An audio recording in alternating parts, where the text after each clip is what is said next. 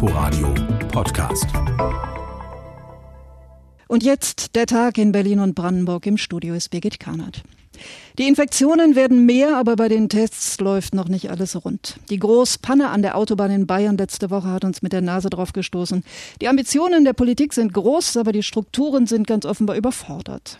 Wenn es nach den Gesundheitsministern geht, dann sollen die Pflichttests für Rückkehrer aus Risikogebieten nun ja wohl auch wieder abgeschafft und die Leute stattdessen in Quarantäne geschickt werden. Höchste Zeit. In Berlin zum Beispiel sind die, Käst sind die Testkapazitäten so gut wie ausgeschöpft. Sebastian Schöbel. Die Berliner Labore arbeiten am Anschlag. Bei 93 Prozent liege derzeit die Auslastung, sagte Gesundheitssenatorin Dilek Kaleitsche im Abgeordnetenhaus. Grund seien vor allem die Corona-Tests von Reiserückkehrern an den Flughäfen sowie am Fernbusbahnhof und am Hauptbahnhof.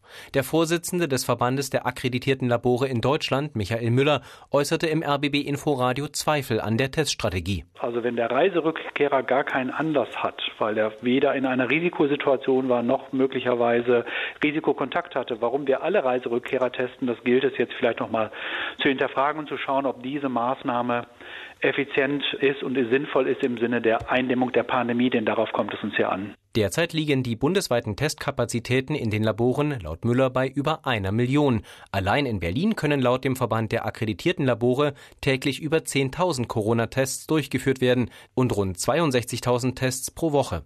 Problematisch sei, so Gesundheitssenatorin Kaleitsche, dass die Labore immer häufiger Engpässe bei Verbrauchsmaterial melden würden.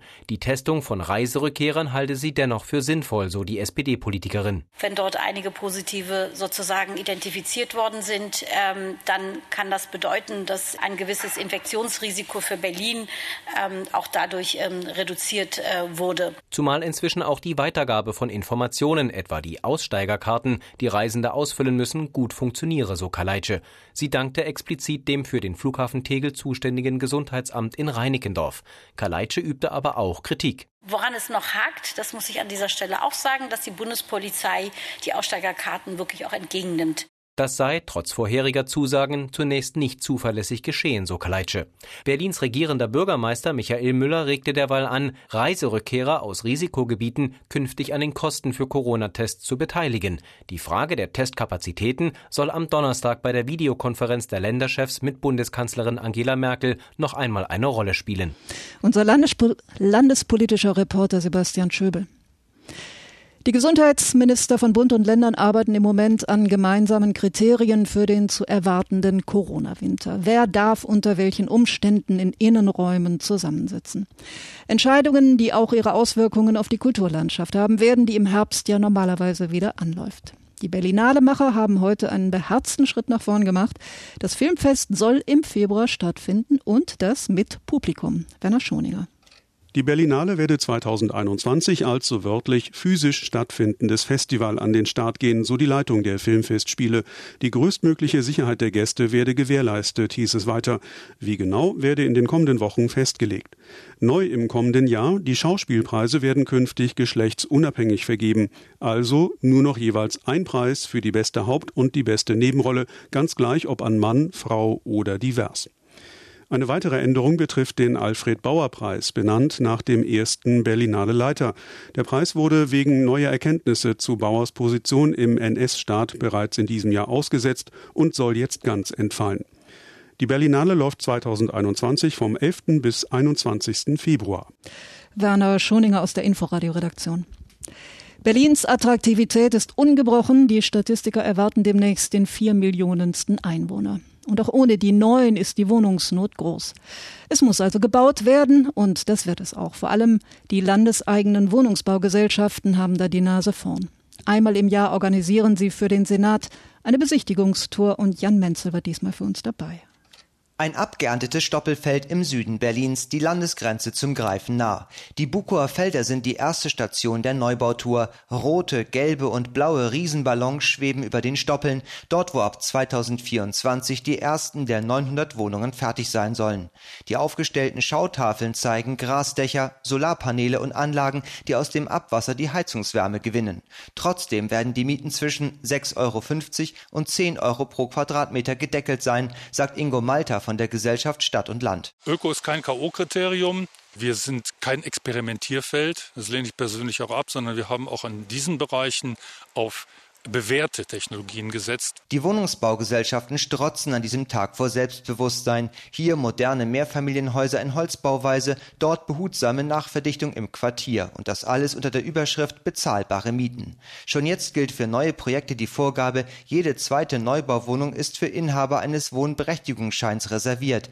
Diesen Anteil noch weiter zu erhöhen, sieht Ulrich Schiller von der HOVOG kritisch. Wir wollen schauen, dass wir einen gesellschaftlichen Mix ähm, in unseren Quartieren realisieren können von Jung und Alt, Menschen mit äh, etwas mehr und weniger Einkommen.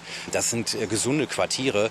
Insofern äh, sind diese hohen Zahlen, die da im Raum stehen, sicherlich nicht hilfreich. Berlins regierender Bürgermeister Michael Müller dürfte das ganz ähnlich sehen. Müller kommt auf dieser Tour nicht umhin zu erwähnen, dass der Senat seine selbst gesteckten Neubauziele nicht ganz erreichen wird.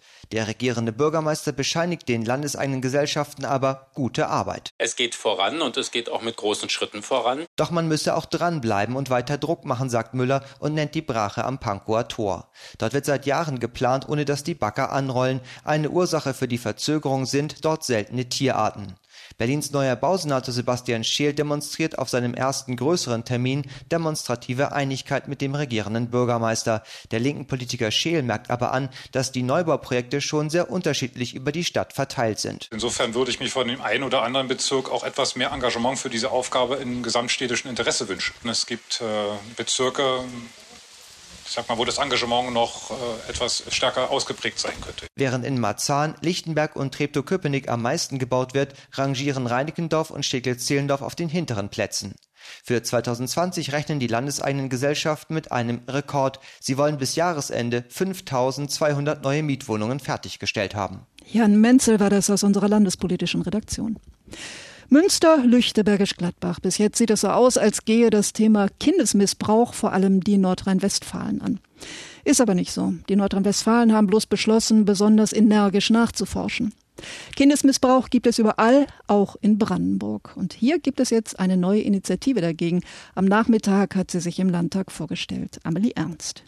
Anita Stein ist dreifache Mutter und CDU-Lokalpolitikerin in Sommerfeld bei Kremmen. Die jüngsten Fälle von vielfachem Kindesmissbrauch in Nordrhein-Westfalen lassen sie jetzt aktiv werden. Sei laut gegen Kindesmissbrauch heißt ihre Kampagne. Ich meine nicht, dass es in den Medien ein Tabuthema ist, aber es ist einfach in unserer Gesellschaft ein Tabuthema. Es ist ein Thema, wo die Familie oder auch die Angehörigen sich oftmals nicht mit auseinandersetzen möchten, weil es einfach ein Thema ist, was unter die Gürtellinie geht. Und das wird einfach unter den Tisch gekehrt. Und das darf so einfach nicht mehr sein. Mit einer Demonstration am Freitag vor dem Potsdamer Landtag will Anita Stein aufmerksam Aufmerksamkeit schaffen, unterstützt vor allem von anderen CDU-Politikern wie Rainer Ganser aus Falkensee.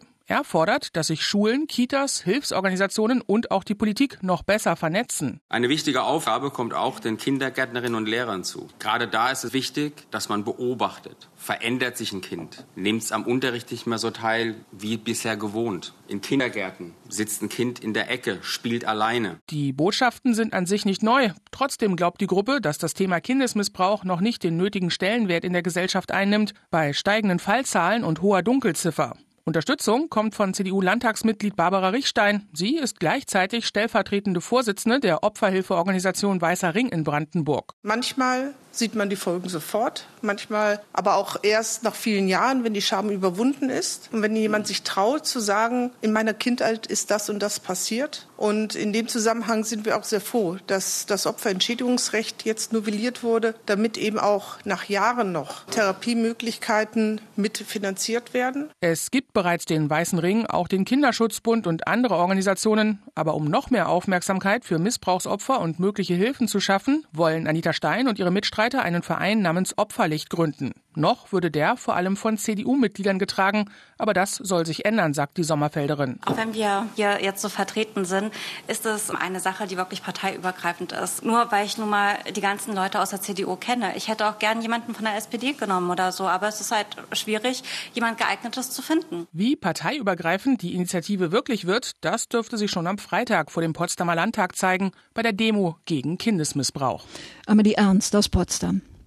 Der Jakobsweg ist in den letzten Jahren buchstäblich ein Renner geworden. Spätestens seit der vielleicht berühmteste aller Pilger, der Comedian Harpe Kerkeling, vor mittlerweile auch schon 14 Jahren sein Buch darüber geschrieben hat. Aber dieser Jakobsweg besteht nicht nur aus dem inzwischen überlaufenden Stück durch Frankreich und Nordspanien bis nach Santiago de Compostela. Er fängt viel früher an. Überall in Europa haben sich im Mittelalter die Christen zum Grab des heiligen Jakob aufgemacht. Und eine dieser Strecken führt durch Berlin. Die ist auch schon beschildert. Was bis jetzt fehlte, war eine Stempelstelle. Und die gibt es nun auch. Henrik Schröder war bei der Eröffnung dabei. Es ist ein eher unscheinbarer Holzkasten, der ein bisschen aussieht wie ein Vogelhäuschen, der ab heute vor der Königin Luise Gedächtniskirche in Schöneberg steht. Darin ein Stempelkissen, der Stempel selbst, Stempelkarten. Für die Pilger, die den Jakobsweg durch Berlin gehen, eine wichtige Sache, sagt Aktivist Jörg Steinert, der mit seinem privaten Engagement viel dafür getan hat, dass der Berliner Jakobsweg zunehmend bekannter und beliebter wird. Es ist eine gute Pilgertradition, dass man seine Kilometer dokumentiert, indem man im Pilgerplatz Stempel hinterlässt. Das ist häufig in den Unterkünften der Fall, aber auch an Kirchen. Und hier die Königin Luise Gedächtniskirche ist so ein besonderer Punkt, die direkt am Jakobsweg in Berlin liegt. Der erste Berliner Pilgerstempel hat dabei noch eine Besonderheit. Auf ihm ist ein Regenbogen zu sehen, das Symbol der Lesben, Schwulen und queeren Bewegung. Damit soll die Identität des Kiezes auf der Roten Insel illustriert werden. Erste Pilger standen schon am Montag, kurz nach der Eröffnung des Stempelkastens davor und ließen ihre Karten stempeln. Ein Beweis dafür, dass Pilgern auch in Deutschland immer beliebter wird, sagt Jörg Steinert. Pilgern ist ja im Mittelalter entstanden und man ist im Grunde vor der eigenen Haustür losgelaufen. Und diese Tradition beleben wir wieder. Wir fliegen nicht irgendwo hin, sondern wir starten vor der eigenen Haustür. Und gerade in Zeiten von Corona ist es auch wichtig, wo es eben schwierig wird, in Spanien zu pilgern. Man kann auch in der Region in Deutschland sehr schön pilgern. Der ersten Stempelstation in Schöneberg sollen einige weitere in Berlin folgen. Auch die Ausschilderung soll noch erweitert werden. Denn Pilgern, so scheint es, liegt voll im Trend. Pilgern ist in der Tat das Gegenmodell zum Alltag, zum beschleunigten Alltag. Man äh, kann in sich kehren, man kann aus dem Alltag ausbrechen und man kann ein gewisses spirituelles Erlebnis durchlaufen. Der Berliner Jakobsweg-Aktivist Jörg Steinert im Beitrag unseres Reporters Henrik Schröder. Und das war's aus Berlin und Brandenburg nachzuhören auf inforadio.de. Inforadio Podcast.